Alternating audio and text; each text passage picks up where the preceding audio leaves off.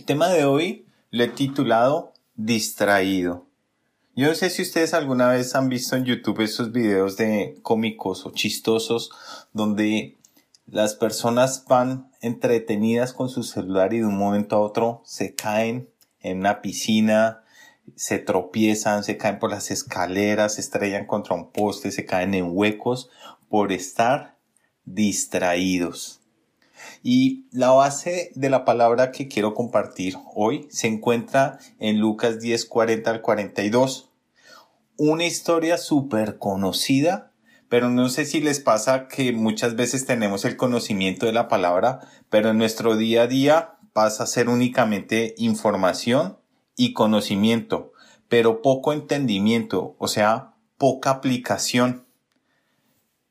El pasaje bíblico dice así, Lucas 10, 40, 42, pero Marta se preocupaba con muchos quehaceres y acercándose dijo, Señor, ¿no te da cuidado que mi hermana me deje servir sola?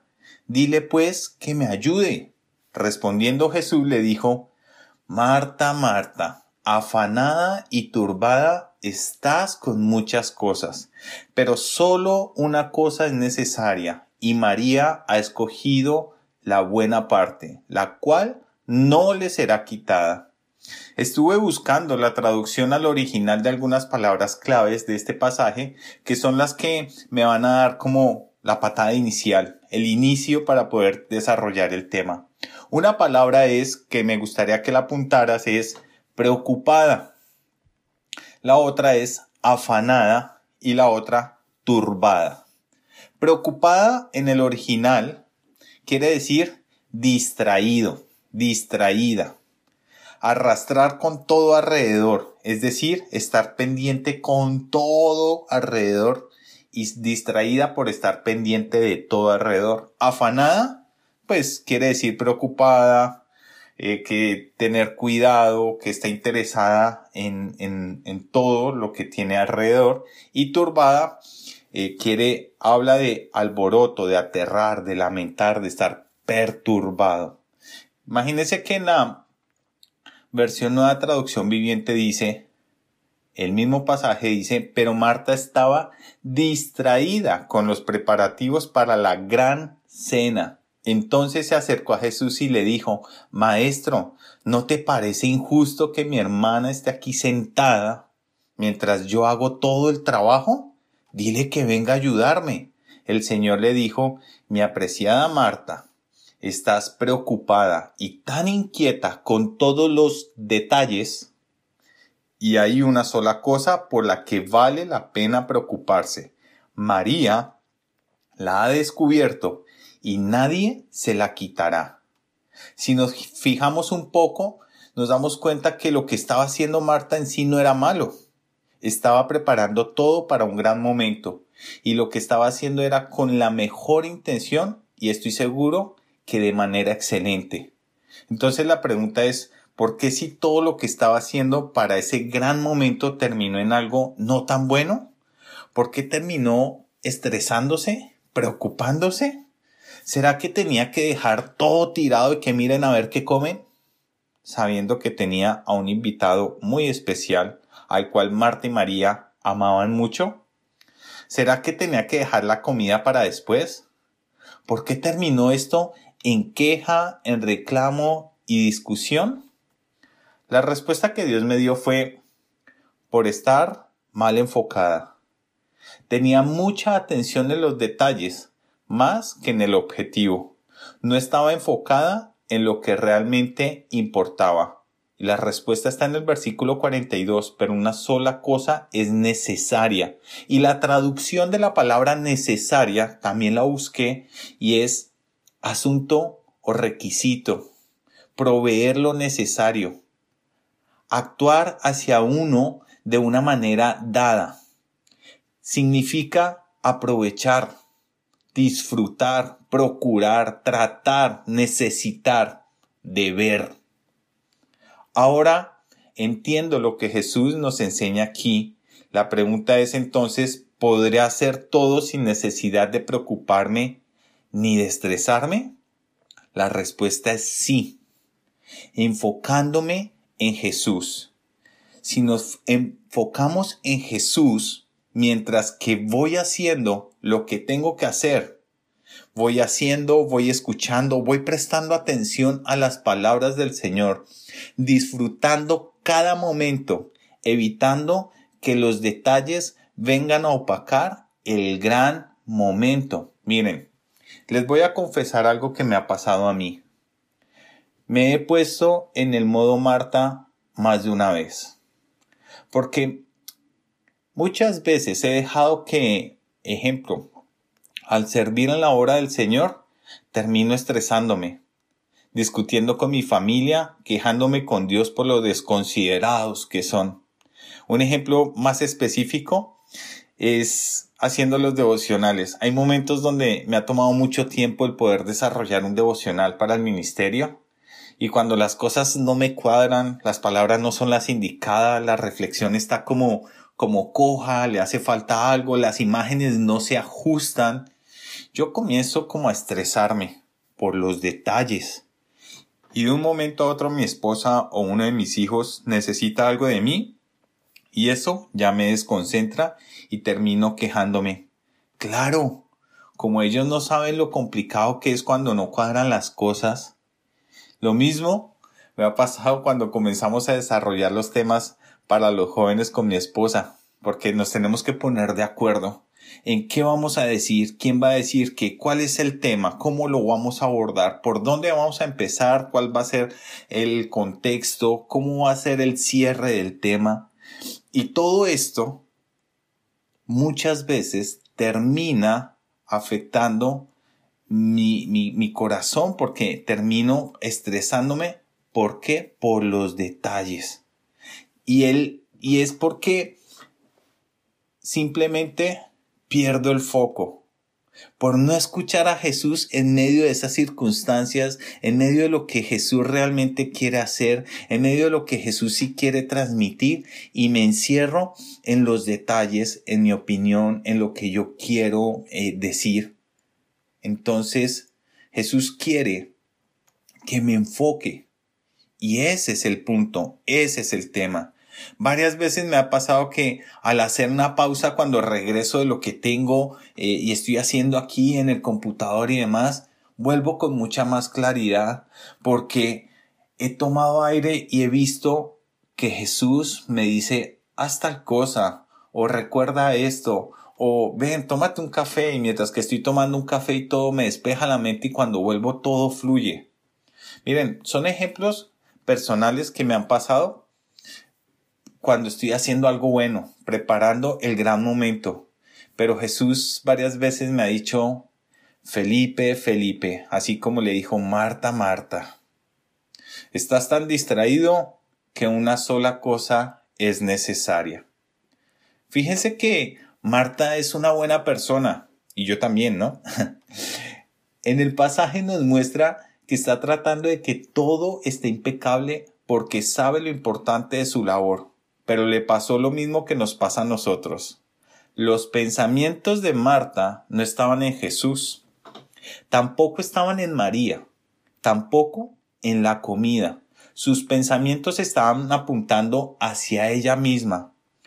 Y cuando nosotros nos enfocamos hacia nosotros mismos, ahogamos nuestra capacidad de distinguir entre lo pasajero y lo esencial. Y te lo quiero repetir. Cuando, cuando nos enfocamos en nosotros mismos, ahogamos nuestra capacidad de distinguir entre lo pasajero y lo esencial.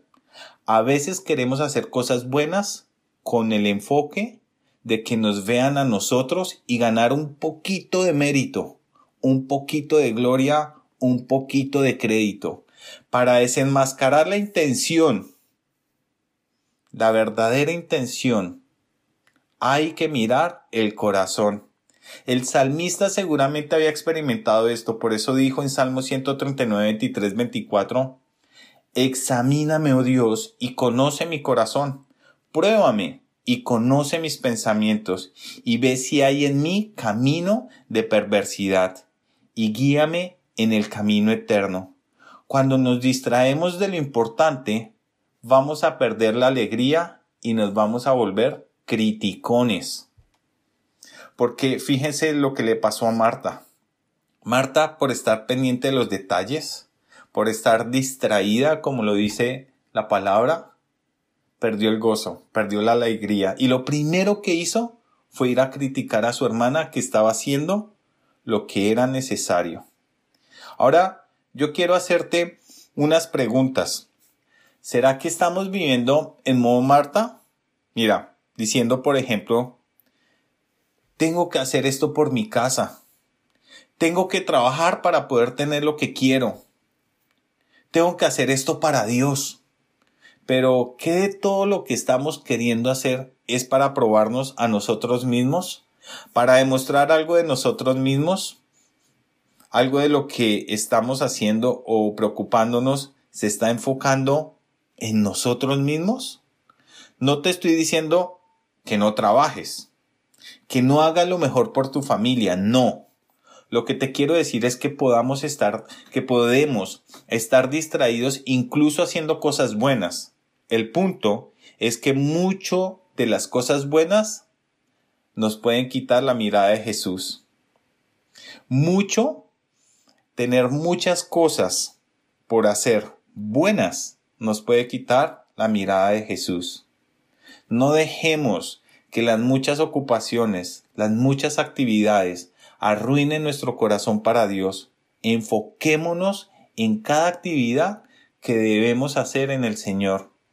La distracción nos roba la fe. Mentes distraídas, mentes preocupadas. En Mateo 6:31 dice, así que no se preocupen por todo eso diciendo, ¿qué comeremos? ¿Qué beberemos? ¿Qué ropa nos pondremos? Y estas palabras son palabras de Jesús después de haber les dicho, hey, ustedes no se han fijado en los lirios del campo, cómo crecen, cómo son de hermosos, cómo se visten. Ni a un Salomón con, tan, con toda su gloria se vistió así. Y estos lirios del campo que un día están y al otro día son echados al fuego, Dios los viste de esa manera. ¿No hará mucho más vuestro Padre que está en el cielo por ustedes, hombres de poca fe? La distracción nos roba la fe. Hoy en día el mundo nos está literalmente bombardeando la cabeza por todo lado para que tengamos motivos de, de qué preocuparnos. Es decir, que estamos muy, pero muy distraídos. Les voy a poner varios ejemplos. Cada vez hay más redes sociales y más contenido de entretenimiento. ¿Para qué? Para distraernos, para ocuparnos. Cada vez te ponen por medio de las mismas redes sociales más necesidades de consumo. Y para poder obtener lo que te venden, necesitas trabajar más y más. Cada vez el mismo sistema te pone una meta más alta y para lograrlo, tienes que volverte esclavo del trabajo para poder obtenerlo o para poder mantenerlo. Cada vez pareciera que necesitarías o necesitas más y más. Que tus hijos necesitan más o si no se quedan por debajo del estándar. Y podríamos sacar un listado interminable de lo mucho que todo el tiempo llega a nuestros ojos y oídos, que nos ponen a pensar en que no es suficiente lo que Dios nos ha dado. La mayoría, si no es que todas de estas distracciones se resuelven tomando la actitud de María. Sentarnos a los pies de Jesús y callando todas esas voces, escuchar hablar al Maestro y preguntarle, Señor, ¿tú quieres que yo tenga esto? Señor, ¿tú crees que es momento de hacer esto? Señor, ¿es conveniente arriesgarme por esto? Señor, ¿será que lo que estoy viendo y consumiendo todo el tiempo me está beneficiando en algo?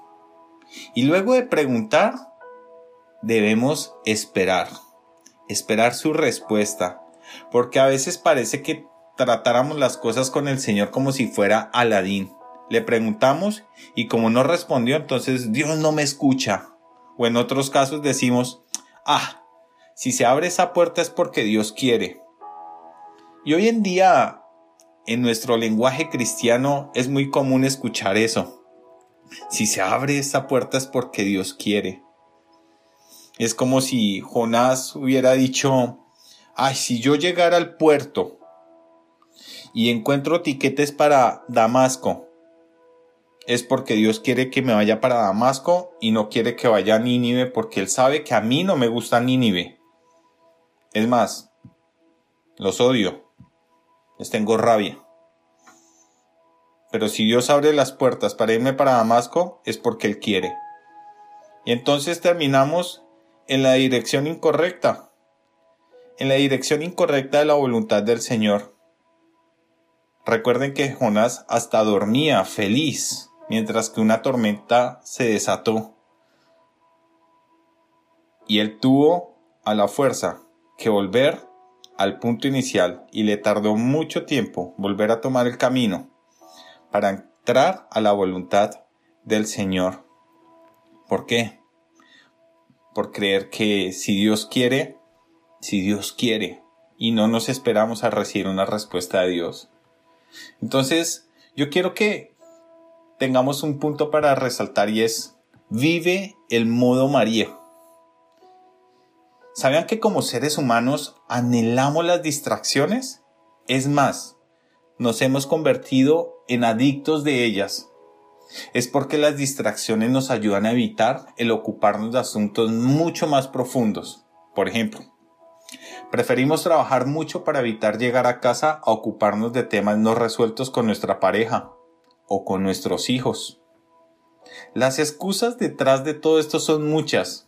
Claro, no hay que si yo no trabajo, entonces ¿qué comemos? Y pues es una verdad a medias y las verdades a medias son mentiras. Porque puede que sí necesite trabajar duro, pero también necesita resolver los temas profundos. Seguramente necesite gastar menos y con eso trabaja menos. Seguramente necesite trabajar duro, pero por un tiempo limitado, por algo particular, pero no es la regla, porque no creen que Dios suplirá para todas las cosas que necesitan. Preferimos quedarnos mucho tiempo pegados al celular, distraídos, antes que ponerlo en modo avión y leer un poco más de proverbios, por ejemplo, para obtener sabiduría y la sabiduría que se requiere para educar a nuestros hijos. Preferimos estar distraídos antes que lidiar con nuestro orgullo y buscar consejería. Entonces decimos, no, no tengo tiempo, no tengo tiempo y por eso pues eh, no puedo sacar una cita con mi mentor, no puedo trabajar este tema porque no tengo tiempo y nunca se tiene tiempo para las cosas importantes porque quizás nos convertimos adictos a las distracciones. Miren, a mí me ha pasado que en mi trabajo cuando terminamos un proyecto, generalmente son dos semanas intensas de trabajo y uno o dos fines de semana en los que se debe trabajar y trasnochar o desvelarse. Pero luego de eso llega como la calma y no se imaginan lo que a todos nos pasa porque lo he preguntado comenzamos a sentir una ansiedad de no tener la misma intensidad que teníamos en esas semanas, como que no nos hallamos. En qué, qué tenemos que hacer, qué tenemos por completar, qué me hizo falta y estamos, venimos con un mundo así acelerado. Mis compañeros han optado por pedir días de descanso inmediatamente después de esos proyectos. Hace poco una compañera hizo eso. Terminamos el proyecto y pidió vacaciones. Y estaba tan revolucionada que su primer día de vacaciones pago, o sea, tenía que desconectarse, no tenía nada pendiente y si había pendiente no importaba porque estaba en vacaciones. No se pudo desconectar. Primer día de vacaciones lo trabajó porque le costó desconectarse. Y es así en nuestras vidas. Cuando no tenemos las distracciones, nos llenamos de ansiedad. ¿No les ha pasado que a veces se quedan quietos pero sus mentes siguen en movimiento? A mí me pasa muy seguido que estoy trabajando y me subo al carro, me quedo callado por un tiempo y mi esposa me conoce tanto que luego de un rato me dice, ya saliste del modo trabajo?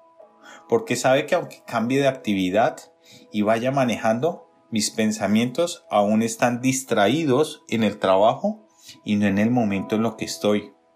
Es más, ¿no les ha pasado que cuando hablan por teléfono tienen que estar moviéndose? Porque esto se asocia el moverse al estar ocupado, al estar en movimiento. Entonces necesitamos mantenernos distraídos. Bueno, para vivir en el modo María, está en el mismo versículo la respuesta, versículo 42, pero solo una cosa es necesaria y María ha escogido la buena parte, la cual no le será quitada. María ha escogido. Escoger, es decir, es una elección. Si hay algo que tengas que elegir que sea la necesaria, la que María escogió, el rey David lo describe de la siguiente manera en el Salmo 63.1. Dice, Oh Dios, tú eres mi Dios, de todo corazón te busco, mi alma tiene sed de ti, todo mi cuerpo te anhela, en esta tierra reseca y agotada donde no hay agua. David sabía que necesitaba desconectarse, necesitaba callar las voces y dejar de estar distraído para concentrarse en una sola cosa, la que realmente es importante. ¿Sabían ustedes que gran parte de nuestras ocupaciones son innecesarias y fugaces? ¿Se dieron cuenta que en la época de la pandemia se nos quitaron muchas cosas y aún así seguimos funcionando? ¿Sabían que a pesar de todo lo que el COVID nos ha quitado, no nos ha quitado nada de lo bueno de Dios? No nos ha quitado los dones y el llamado. Todavía podemos seguir orando. Todavía podemos seguir adorando. Todavía podemos seguir escuchando su voz. Podemos aún compartir del Señor por medio de este medio en el que nos encontramos hoy. Quizás algunas actividades se han disminuido, pero lo que tenemos es necesario y es seguro y no se nos será quitado. Romanos 11:29 dice, pues los dones de Dios y su llamado son irrevocables. María se dio cuenta que lo más importante era su relación con Jesús y Jesús le prometió algo. Nadie se la iba a quitar. ¿Será que nosotros hemos puesto pausa a las distracciones y hemos elegido como María? Para eso te quiero hacer preguntas que necesito que las medites y contestes desde un corazón profundo y sincero. ¿Cuándo fue la última vez que estuviste de rodillas ante Dios?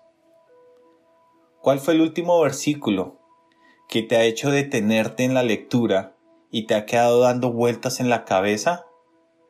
¿Cuándo fue la última vez que adoraste individualmente y audiblemente? ¿Cuándo fue la última vez que tuviste una adoración espontánea donde estabas solo tú y Dios? Y donde salió un canto nuevo. Hay unos tips para ser más como María. Y lo que debes hacer o debemos hacer son cinco tips. Buscar un lugar, un lugar en la casa, en la habitación. Si es en la, en la cama donde uno puede pasar tiempo con Dios, hagámoslo después de bañarnos para no quedarnos dormidos. Puede ser en el auto, en algún lugar específico. Lo otro que necesitamos, el segundo tip, es tiempo. Escoger un tiempo. ¿En qué momento? vas a sentarte como María a los pies de Jesús. En la mañana, en la tarde, en la noche. Tres, escoge una alabanza, una canción, algo que te llame la atención, que te ayude a adorar a Dios. Escucha más música, escucha la emisora Heaven Online 24/7. Cuatro, escoge un versículo. Comienza con un solo versículo. Mira, por ejemplo, comienza con Proverbios 24.3. Sobre todas las cosas guarda tu corazón, porque de él se determina el rumbo de la vida. Y de ahí puedes arrancar un tiempo con Jesús. Y número 5, escoge una meta. Escoge la meta de quitar la mayor cantidad de distracciones de tu vida para que te puedas enfocar en las cosas que realmente son necesarias e importantes. Escoge como meta quitar del medio todo lo que te roba el tiempo, porque cuando estamos distraídos, nos están robando el tiempo. Efesios 5, 15, 16 dice, Así que tengan cuidado de cómo viven. No vivan como necios, sino como sabios. Saquen el mayor provecho de cada oportunidad en estos días malos. Miran, que el tiempo que Dios nos permita vivir aquí en la tierra, le saquemos el mayor provecho que podemos para alcanzar el propósito por el cual Él nos creó. Que podamos decir como lo dice el Salmo 31, 15, mi futuro está en tus manos, rescátame de los que me persiguen sin tregua, y si nuestro futuro está en sus manos, entonces dejemos toda distracción. Hace poco, mientras que hacía mi devocional, tomé la aplicación de la Biblia en mi celular y apareció un challenge, un desafío. Y parece que hay un programa que se llama 2033. Lo que quiere decir este programa, porque lo estuve leyendo un poco de qué se trataba, es que actualmente se está trabajando para traducir la Biblia en muchos idiomas, en todos los idiomas que existen en el planeta Tierra. Y con este proyecto se espera que la Biblia sea traducido en su totalidad en un gran porcentaje de todos los idiomas. Que el Nuevo Testamento llegue como a un 90 o más del 90% en la traducción de todos los idiomas. Y que una parte, una fracción por lo menos de la Biblia ya tenga traducción en todos los lenguajes del mundo. Y cuando vi eso, como que sentía en mi corazón y me llevaba a Dios a reflexionar, porque su palabra dice que Él regresará cuando en toda nación se escuche el nombre de Jesús. Es decir, si en el 2033 fuera el regreso de Jesús, Jesús me ponía a reflexionar y, ¿y qué vas a hacer de aquí al 2033? Eh, son 12 años. Tus hijos, tu hijo va a estar, me decía, tu hijo va a estar más o menos 24, tu hija 21. ¿Y será que en ese momento tus hijos ya han tomado la determinación de seguir la senda justa, el camino del Señor? ¿Hiciste todo lo necesario para que eso se diera? ¿Instruiste al joven cuando, cuando estaba joven para que cuando fuera viejo no se apartara del Señor? ¿En qué vas a invertir estos 12 años si, si fuese es el tiempo, no? Porque la misma palabra dice que no se sabe ni el tiempo ni la hora, porque eso solo le corresponde a nuestro Padre y Él es el que lo va a determinar. Pero si aún estamos respirando, es porque aún tenemos oportunidad de escoger como María. Y el resto de los días, ¿qué vamos a hacer? ¿Nos vamos a dejar robar el tiempo y vamos a seguir igual de distraídos? Es necesario redimir el tiempo. Redimir es algo como rescatarlo o comprarlo de alguna condición negativa. Y con tanta perdera de tiempo con las distracciones, miren, es necesario rescatar el tiempo. El tiempo es, lo, es el único recurso que se asigna en términos absolutamente igualitarios a todas las personas. Es decir, cada persona tiene el mismo número de horas para usar cada día. La gente ocupada no tiene un bono especial agregado a las horas del día. El reloj no tiene favoritos. Todos tenemos la misma cantidad de horas cada día, entonces la única diferencia es la forma en que usamos para redimir el tiempo asignado. En este caso es la condición de pérdida que estamos teniendo con el tiempo. Salmos 89:47 dice, Recuerda lo breve que es mi vida, qué vacía e inútil es la existencia humana. Ustedes saben y muchas veces hemos escuchado, uff, el tiempo se pasa volando. Claro, con tantas ocupaciones y tanta distracción, se va a pasar volando.